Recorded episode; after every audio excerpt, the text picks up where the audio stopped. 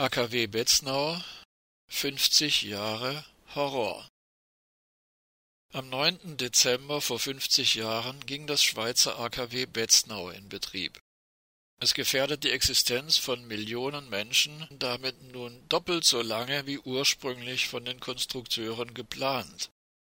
Atomkraftwerke dieses Typs wurden in den 1960er Jahren für eine Betriebszeit von 20 bis 25 Jahren ausgelegt die beiden Reaktoren des AKW Betznau haben, wie in der Schweiz üblich, eine unbefristete Betriebsgenehmigung. Auch in der Schweiz wurde nach dem dreifachen Supergau von Fukushima ein Atomausstieg versprochen. Ebenso wie in Deutschland war in der Schweiz klar, dass es sich dabei lediglich um eine Beruhigungspille für die Bevölkerung handelte.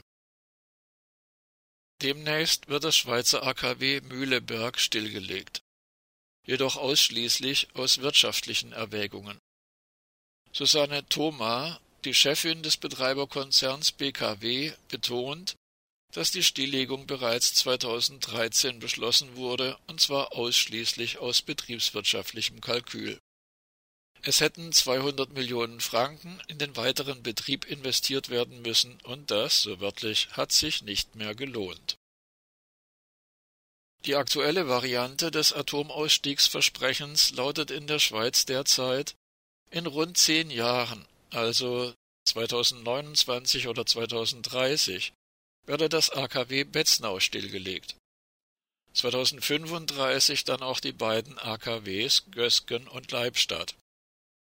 Auch bei diesen vier Reaktoren dürften, bei den derzeitigen politischen Kräfteverhältnissen, am Ende rein wirtschaftliche Erwägungen für den Stilllegungszeitpunkt entscheidend sein.